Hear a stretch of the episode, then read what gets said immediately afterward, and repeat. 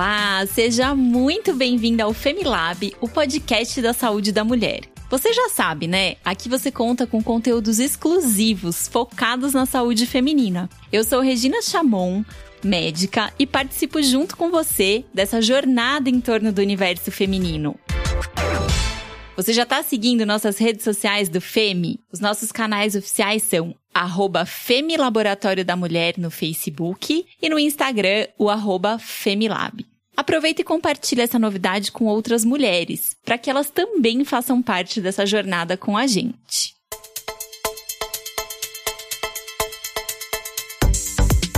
E hoje aqui no Femilab, o tema será um nome comprido: transtorno do déficit de atenção e hiperatividade, mais conhecido aí pelo apelido de TDAH. Geralmente ele tem início na infância. E nós sabemos que esse transtorno tem um impacto direto no desempenho escolar, no desempenho profissional e, em muitos casos, afeta também a vida pessoal de quem sofre com ele. Para esse episódio, nós convidamos a psicóloga Cristina Manfredini para falar sobre o assunto. Ela vai esclarecer nossas dúvidas, contar a importância do diagnóstico e o quanto o tratamento é fundamental para melhorar a qualidade de quem tem essa condição. Vem com a gente?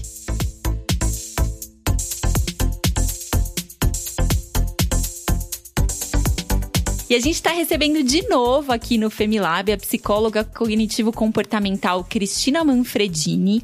Ela é formada pela FMU em 1996, tem mestrado pela USP em 2003 e recebeu o título de profissional do ano na cidade de Taubaté, no interior de São Paulo, em 2000. A Cristina tem dois livros publicados. Um deles é Melhor que Chocolate, Conheça a Psicologia e Suas Delícias, publicado em 2011, e o outro é Quanto Tempo o Tempo Tem, sobre esclerose lateral amiotrófica, publicado em 2019.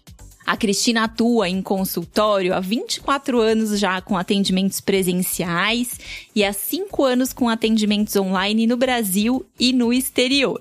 Então, bora para o nosso segundo episódio de 2022? Cristina, é um prazer contar de novo com a sua participação aqui, ainda mais para abordar um assunto tão importante que afeta diretamente a vida de tantas pessoas. Então, bem-vinda, Cris. Obrigada pelo convite novamente, o prazer é meu. Né? Vamos conversar, tirar todas as dúvidas sobre o TDAH e todo mundo ficar bem tranquilo. Muito bom. Bom, esse TDAH, transtorno do déficit de atenção e hiperatividade, é um transtorno reconhecido pela Organização Mundial da Saúde, a OMS, e a gente sabe que em muitos casos os primeiros sintomas, o início é na infância.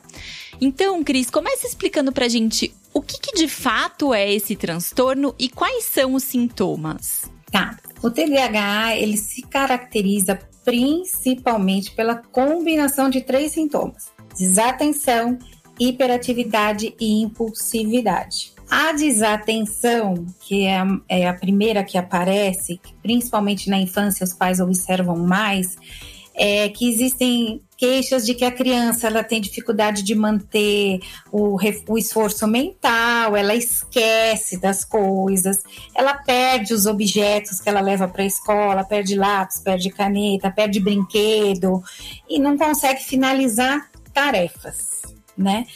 Muito que a gente sabe do TDAH é que existe um forte componente genético. Então, pode vir de pais para filhos, de avós para filhos, né? E essa chance é de dois a oito vezes maior no TDAH. Então, é uma chance muito grande de acontecer. A participação ambiental ainda é questionável, mas vamos acompanhar os estudos, porque pode haver uma um, um, problema de ambiente, mas ainda está se estudando e não temos certeza. Então, o que a gente sabe é que tem esse componente genético e que talvez o ambiente também tenha alguma influência, mas isso ainda não é certo, assim. Ainda não está comprovado cientificamente, então é melhor a gente aguardar, né? Uhum. E o que acontece é, no cérebro de quem tem TDAH é que os sintomas explicados por uma alteração motivacional ou de recompensa, existe uma incapacidade de aguardar algo de grande desejo,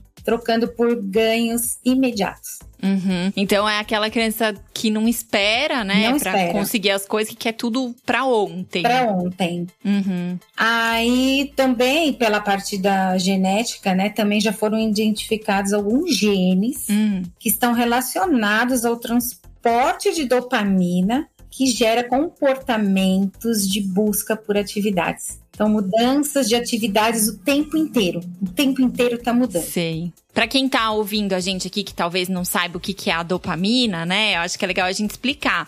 A dopamina é uma substância que tem no cérebro que tá bastante associada com a, a recompensa quando a gente consegue alguma coisa, não é isso, Cris? Isso, isso. Então a gente sabe, por exemplo, que essa coisa das redes sociais, quando a gente ganha um monte de like, coraçãozinho, isso também dispara dopamina no nosso cérebro. Porque a recompensa imediata. Então essas crianças elas buscam muito por essa recompensa imediata por conta dessa alteração aí da dopamina e não, não conseguem esperar, sei lá, por não sei se você já ouviu falar, Cris, daquele teste do marshmallow Já. que coloca as crianças numa sala, né? As crianças sozinhas com marshmallow ali na frente delas. E aí o pesquisador fala pra criança: "Olha, se você esperar e não comer esse marshmallow agora, quando eu voltar, você vai ganhar, sei lá, o dobro de marshmallow". Exato. E aí tem algumas crianças que conseguem aguardar essa recompensa maior, tem outras crianças que não conseguem, que vão lá e atacam o marshmallow. Então, só pra quem tiver curiosidade, Isso poderia até diferenciar se a gente fosse exemplificar uma criança com TDAH e uma sem, né? a com TDAH não, não aguenta esperar. Não espera, ela não finaliza as coisas, ela quer rápido, o imediatismo. É, então ela não sabe esperar a vez dela na brincadeira, Hum, né? Ela não sabe esperar a professora chamar para você vem para cá para você vai falar sobre a tal coisinha, é, fulaninho, né? Não, ele quer ir primeiro. Fila de beber água, não, ele passa na frente e vai primeiro. Tá. Agora, só que a gente também não pode confundir e dizer que todo mundo tem TDAH. É, porque, aí- hoje em dia aparece isso, né, Cris? A gente É. ouve que todo mundo tem TDAH, todas as crianças têm TDAH, todo mundo tá tratando Não, TDAH. muita gente tem a falta de educação em casa, que é necessária, né? Falta de limite na Limites, criação. os né? pais estão sem tempo, os Uhum. pais estão cansados e aí acabam dando muito o que a gente critica demais, né? Muita tecnologia para criança. Uhum, Sim. Então, para poder ter um pouco de sossego. E, e isso agita muito mais a criança. A tecnologia agita. Então, a gente precisa ver a falta de limite e o TDAH. Qual a diferença disso? Porque Uhum. é, teve uma época, até de outra patologia, que todo mundo era bipolar. É. Sou bipolar, eu sou bipolar porque eu tenho transtorno de humor. Tá, uma vez estou de bom humor, uma vez de mau humor, mas a bipolaridade não é isso, né? Uhum. Então aí eu ficava, gente, que autodiagnóstico é esse que todo mundo se dá? Vai rotulando, né? Mas o TDAH não é bem assim. Tá, então é, é isso. Acho que tem pessoas que têm falta de atenção, né? Que é uma Isso. pessoa que é muito distraída com, com esse Também. monte de estímulo que a gente tem hoje, com muita informação. Mas as pessoas que têm o transtorno têm essa tríade de sintomas que você falou, né? Exatamente. Qual é mesmo? Desatenção, impulsividade E hiperatividade. hiperatividade. Isso. E, ô Cris, tem algum exame que se faz pra diagnosticar isso? Existem testes psicológicos para fazer, Uhum. mas muitas vezes o com as sessões de terapia, o próprio profissional já sabe diagnosticar, Hum, ou a uma visita ao psiquiatra, o psiquiatra sabe diagnosticar, tá. né? Mas existem testes, eu não sei te dizer quais são, Aham. porque eu não trabalho com testes. Tá. Eu trabalho com comportamental cognitivo, então eu não trabalho com testes. Tá, então tem psicólogos que têm essa expertise do teste que dá pra fazer. Exatamente. Mas nem sempre pode aparecer, né? Uhum. Então pode é, é, confundir um pouco, mas se quiserem procurar por profissionais que tenham testes, tá tudo bem. Aham. Ou psiquiatra tá tudo bem. Isso que o pessoal, o pessoal precisa entender. Psiquiatra assustador. Não, não é assustador. É uma pessoa que vai ajudar, inclusive, no TDAH. Sim, um profissional importante. Importantíssimo. Claro. Importantíssimo. Então é um trabalho em equipe, né? Uhum. Então, é, eu acho que aí precisa buscar por aí, né? Tá. Ô, Cris, você falou um pouquinho, né, dos sintomas que as crianças podem apresentar. Tem mais algum sintoma que é importante a gente estar tá atento para reconhecer ou esses que você falou são os principais? É, são os principais, mas assim, dentro da hiperatividade e da impulsividade, hum. a dificuldade de ficar quieto e se manter em uma atividade a pessoa quer fazer várias coisas ao mesmo tempo, isso eu tô levando já até pro adulto. Uhum. Tem dificuldade em esperar a sua vez, que a gente já falou. Uhum. É, faz brincadeiras que se colocam em risco. Uhum. Entendeu? Então, subir numa árvore que não tem como descer. Tá. Andar num muro que é super perigoso. Uhum. Ela, ela se coloca em risco porque ela tá a um milhão, né? Tem é, agitação demais, né? Inquietação, muita movimentação nas pernas, muitas vezes. Mexe muito nas mãos, mexe Uhum. muito, fica esfregando as mãos, movimenta muito as mãos, falam muito Uhum.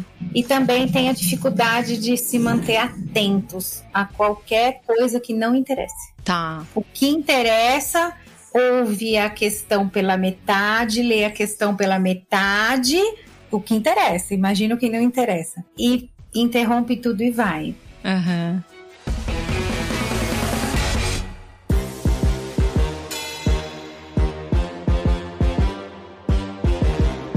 Ô Cris, eu acompanhei algumas pesquisas, né, pra gente fazer esse episódio. E elas dizem que cerca de 90% das crianças que têm o diagnóstico mesmo do TDAH levam alguns dos sintomas aí para a vida adulta. Você tinha falado isso um pouquinho pra gente, né? Então, é um estudo aí da Escola de Medicina da Universidade de Washington, nos Estados Unidos, e eles falam nesse artigo que esses sintomas, eles podem aumentar ou diminuir ao longo da vida, se manifestar de diferentes maneiras.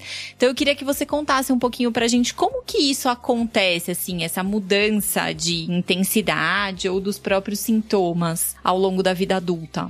Sim, é, o que eu escuto bastante de pacientes de TDAH é que, assim, é, eu era com TDAH quando eu era criança, mas agora eu não sei se eu sou. Hum. Porque eu acho que eu sou só uma pessoa ansiosa, entendeu?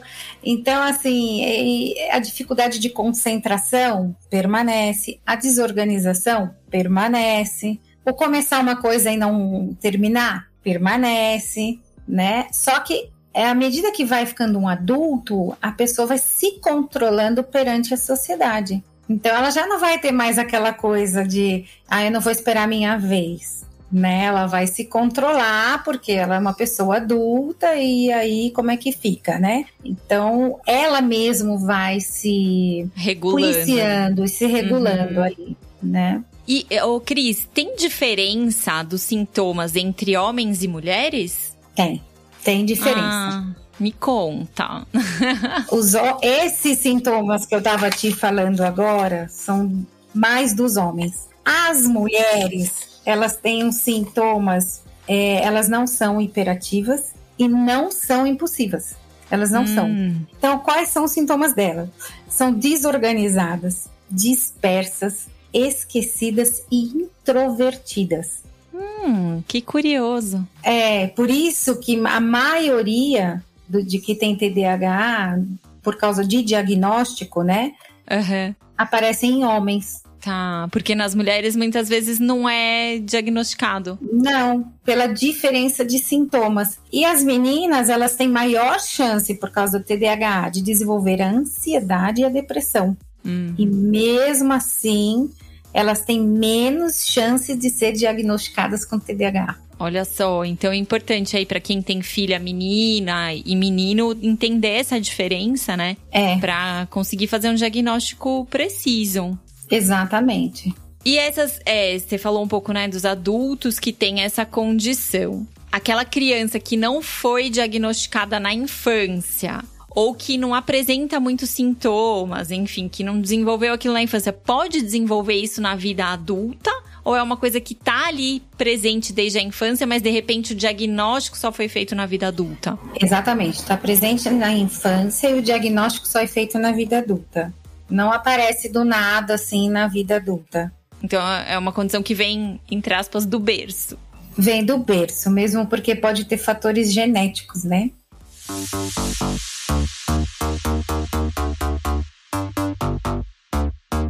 Conta um pouquinho pra gente, Cris. A gente falou um pouco sobre sintomas, né? E diagnóstico, que pode ser clínico ou pode ser com algum teste. Como é que é o tratamento? Assim, tem tratamento para essa condição? É importante tratar uma vez que a gente tem esse diagnóstico? Quais são essas possibilidades de tratar? É, tem tratamento. Tratamento é com psicólogo, psiquiatra também, porque há necessidade da medicação e há necessidade da terapia. Tá. A medicação vai fazer um papel e a terapia vai fazer o papel de organizar a vida, né? Vamos planejar, porque a, a, o hiperativo ele precisa da rotina. Uhum. Para não ficar uma vida bagunçada, que pode gerar uma ansiedade, pode gerar depressão. Então ele precisa dessa rotina. Aí é onde entra a terapia. A comportamental cognitiva é a mais indicada uhum. para fazer esse tipo de, de tratamento, porque vai ajudar exatamente a mudanças de comportamento. Uhum. Então, só para quem tá ouvindo a gente, existem várias linhas, né, de tratamento, de terapia dentro da psicologia. Acho que para cada tipo de transtorno tem uma que se aplica melhor ou outra. Então, aqui nesse caso, a comportamental seria a mais adequada. Sim. E você falou um pouquinho, Cris, do acompanhamento com psiquiatra, o uso de medicação. Toda Isso. pessoa que tem o TDAH precisa da medicação? Precisa. Todos esses anos que eu trabalho, que eu já vi TDAH, eu não vi uma pessoa sem a medicação e sem a terapia. Então precisa. Muitas vezes precisa de um outro profissional, o fonoaudiólogo, para poder ajudar a falar pausadamente. Porque hum. às vezes atropela, o pensamento é tão acelerado. acelerado e interrompido que não consegue falar. Então, muitas vezes o fonoaudiólogo é importante e, e muita gente nem sabe disso. Olha, que legal. Então é um tratamento multidisciplinar. Exatamente. Cada profissional tem um papel muito importante ali dentro do contexto todo. Então não adianta só o remédio, não adianta só a terapia. Não. Tem que fazer o combo, como se poderia dizer assim, né? Casamento de psicólogo e psiquiatra, e muitas vezes outros profissionais, uma atividade física.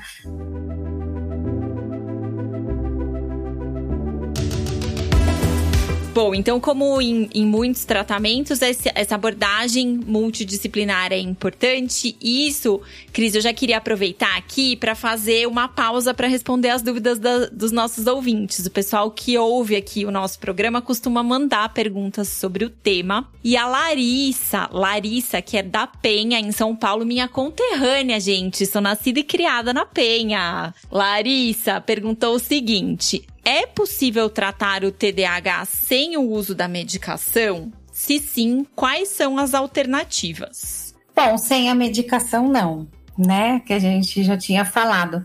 Mas existem outras alternativas também para é, somar no tratamento. Complementar o tratamento. Complementar. Então, assim, a meditação é uma coisa muito interessante. Às vezes, uma yoga, um tai chi chuan, coisas que sejam tranquilas. Os pacientes que eu tenho de TDAH, eu ensino a respirar. Então, assim, o, é, inspira positivo, expira negativo. O que seria isso? Inspira bem forte, né?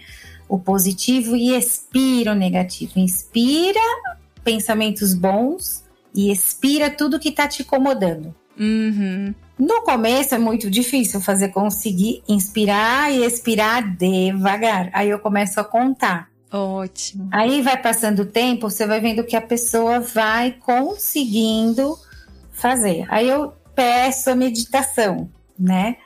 Pode ser a meditação guiada, não tem problema.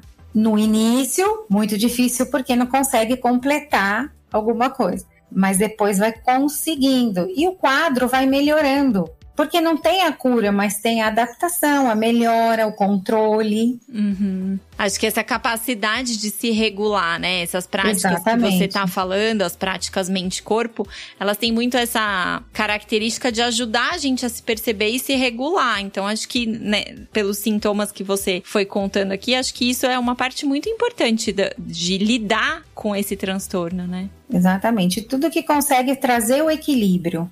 Uma simples coisa de você pegar, às vezes eu falo assim, gente, pega uma cartolina, escreve segunda, terça, quarta e quinta.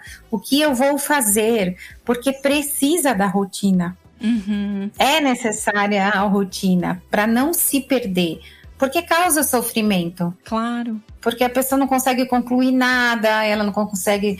Aí pode dar outros problemas, como a ansiedade, a depressão, outros tipos de transtornos até. Uhum, que se somam. Exatamente. E você falou um pouquinho da yoga, do tai chi chuan. Acho que para aquelas pessoas que são extremamente agitadas, às vezes eu recebo algum paciente que vem para aprender meditação. E aí eu ouço isso, ah, mas eu sou muito ansioso, não consigo ficar sentado, de olho fechado. Então muitas vezes tem como a gente fazer uma prática ativa de você trabalhar a atenção pelo movimento. Sim. Né? Muitas vezes a gente começando pelo corpo isso é um primeiro passo para daí a gente mais no futuro fazer essa prática da meditação passiva que a gente chama, né? Sentado, colinho fechado. Então, olha aí, ansiosos e hiperativos de plantão, não descartem a meditação de cara, porque tem um caminho para vocês. Gente, esse é o futuro de todo mundo, o controle do corpo e mente através da meditação, da yoga, da respiração, né? cada dia mais pela sociedade que a gente vive, a gente está precisando. Com certeza. Inclusive, gente, para quem tá chegando novo aqui no nosso podcast, tá ouvindo pela primeira vez o Femilab, ou ainda não teve tempo de ouvir todos os episódios aqui do programa, a gente tem um episódio que chama Meditar para não pirar. E lá a gente recebeu uma convidada, a doutora Ana Maria Kemp, que falou bastante sobre meditação, o que é meditação, o que não é, os benefícios em saúde. Então, para quem se interessa pelo tema aí, fica o convite de voltar alguns episódios para ouvir esse que tá muito, muito, muito legal.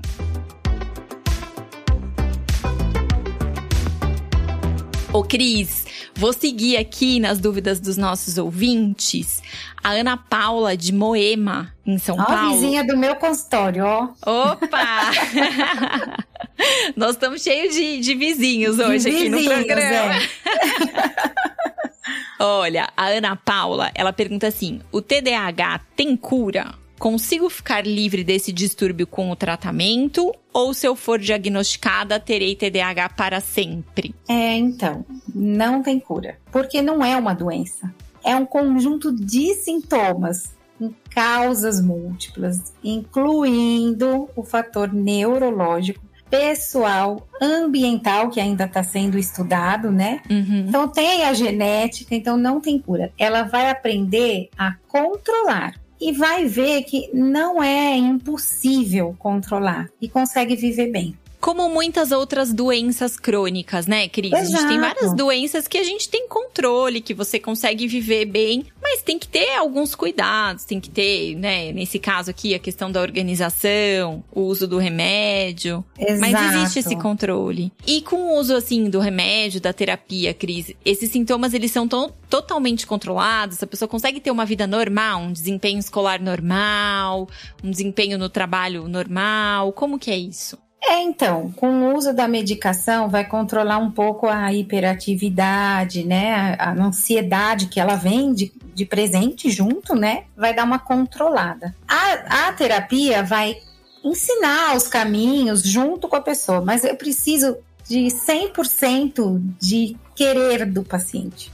Porque às vezes as pessoas também têm esse problema de achar que só a medicação e só o psicólogo resolvem tudo. Não, a gente precisa de 100% de que a pessoa esteja empenhada a se tratar. Aí sim, fazendo um roteiro, conseguindo manter uma organização, uma rotina de vida, aí vai conseguir com os tratamentos. E acho que é normal ter períodos, vou chamar aqui de altos e baixos, né? Talvez um período de um maior controle dos sintomas, em que a pessoa se sente mais focada, organizada, e períodos que às vezes a gente, a gente mesmo que não tem TDAH, tem períodos da vida em que fica tudo um pouco mais confuso, né? Então acho que isso é natural da gente navegar a vida. É, são os fatores ambientais que estão estudando ainda e afeta muito, né? Uhum. Eu acho que hoje tem muita coisa afetando a saúde mental e acaba uhum. afetando a saúde física. A gente falando aqui, Cris, eu fico me voltando algumas vezes uma coisa que, assim, a gente tá frente a muita tecnologia no dia a dia hoje. Eu acho que isso deixa a gente um pouco mais desatento, mais distraído, com dificuldade de focar, né? Então, por exemplo, é muito mais interessante você ficar vendo uma tela que é bastante colorida, que toda hora tá trazendo uma informação nova, do que você parar para ler um livro, que é uma página branca, ou amarela, sem movimento. Parece que aquilo vai ficando até um pouco meio chato, né? Sonolência que é. vai dando, né? Posso usar um livro para dormir? Eu já ouvi é, isso. É. Então eu acho que tem também essa questão da gente estar tá mergulhado o tempo todo em informações, em tecnologias e como isso modifica a nossa maneira de agir, de estar no mundo, né? E aí me fica aqui esse questionamento de que talvez possa ser desafiador fazer esse diagnóstico, né? Qual que é o limite entre o normal e, e o patológico e a doença? Exatamente, por isso que o diagnóstico, quando é com um psicólogo, são várias sessões. Então a gente não chega e fala, você tem isso. Mesmo o psiquiatra, eu já trabalhei com vários psiquiatras, nenhum diagnóstico é dado assim assertivamente de um dia para o outro. Não tem como, porque depende do dia que a pessoa tá, como ela tá. O problema é que as pessoas estão tão ansiosas para dizerem eu tenho isso, que já chega no profissional falando me diz o que eu tenho. Uhum. Então não tem, tem que, é, tem que esperar um processo. Tudo que se trata da saúde mental tem um processo para a gente conhecer a pessoa e juntar tudo.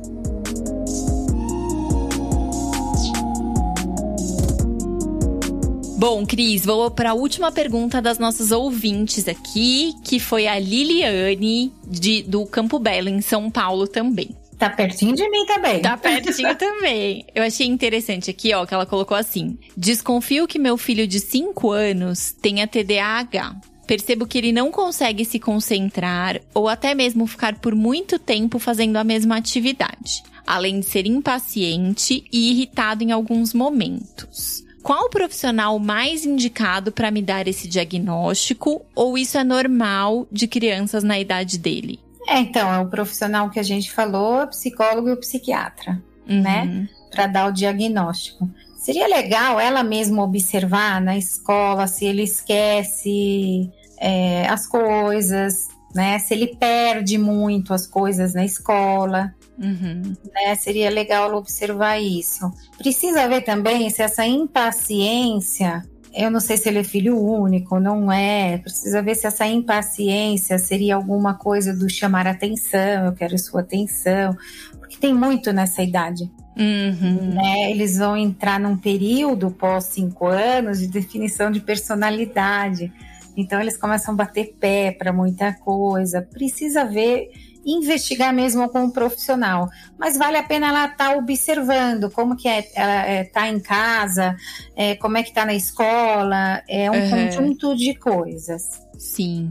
E acho que até um pouco, né, Cris, a gente, como pais, pais e mães, a gente se colocar num lugar, o quanto que a impaciência é da criança ou é nossa. O Exato. quanto que o sintoma é da criança ou é da gente, do adulto que tá ali e que às vezes a gente tá impaciente, às vezes a gente tá, né, a gente tá ansioso e acaba isso afetando a criança pelo nosso próprio comportamento. O meu mestrado foi a dinâmica do casal sintoma na criança. Hum. Então, como a família é, a criança copia. Porque a repetição, o comportamento é cópia. Comportamento aprendido, muitas vezes, né? Não sei se é no caso específico dessa criança de 5 anos, mas os filhos da gente, eles são um retrato de nós mesmos.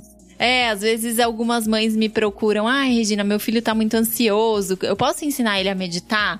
Eu costumo falar isso, ah, primeiro olha como é que você tá né? Como é que você, pai, mãe, tá se sentindo? O que que você tá fazendo para você se acalmar, para daí conseguir acalmar essa criança? Exatamente. Então tem todo essa, esse perfil que a gente precisa buscar em nós mesmos, primeiro, né? Porque os filhos nada mais são do que nós em miniatura. Mini a gente, né? É o reflexo da gente nessa vida adulta, que a gente também tá numa vida, vida louca, numa vida corrida, né? E a gente tá sem paciência quando chega em casa. Então, a criança sente tudo isso. Então, precisa tudo ser observado. Muito bom. Gente, fica aí uma chamada de atenção para nós adultos também, pra gente não colocar direto a culpa na criança, né, Cris? Exato.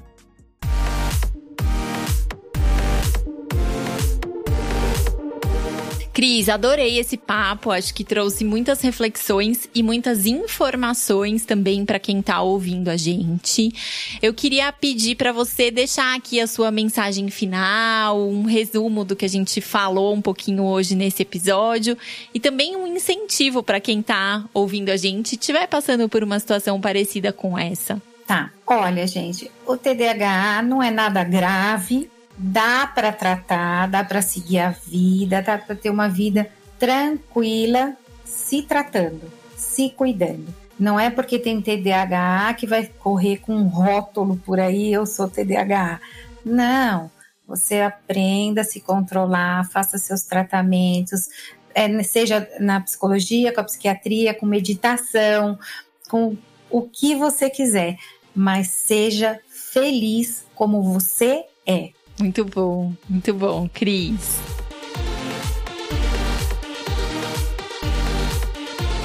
Gente, hoje a gente falou aqui um pouquinho sobre o transtorno do déficit de atenção e hiperatividade. Aprendemos que tem sintomas específicos dessa doença que são tratáveis, né? Que existe um tratamento e que mudam a qualidade de vida tanto de crianças quanto de adultos com essa condição. Então, acho que deu pra gente desmistificar um pouco esse tema. E Cris, eu queria pedir para você deixar aqui os seus contatos, como é que o pessoal te encontra, quem quiser aprofundar um pouquinho esse papo, suas redes sociais, seus projetos. Me encontra é, para marcar consulta pelo www.cristinamanfredini.com.br ou no 11, né, 991 2007 27. Redes sociais tem o Facebook, Cristina Manfredini, e Instagram tem doutora underline Cristina Manfredini, psico underline 96. Tá certo, Cris. A gente deixa aqui também na descrição do episódio os seus contatos para facilitar para todo mundo. Super obrigada, Cris, pela sua participação de novo aqui com a gente. Obrigada a vocês, viu?